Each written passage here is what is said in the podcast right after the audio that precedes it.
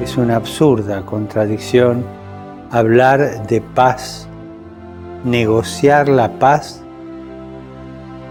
y al mismo tiempo promover o permitir el comercio de armas.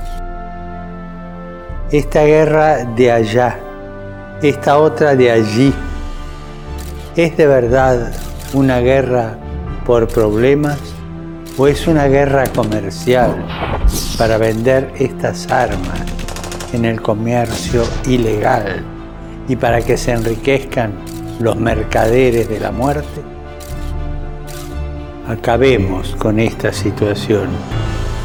Pidamos todos juntos por los responsables de las naciones, para que se comprometan con decisión a poner fin al comercio de las armas que causa tantas víctimas inocentes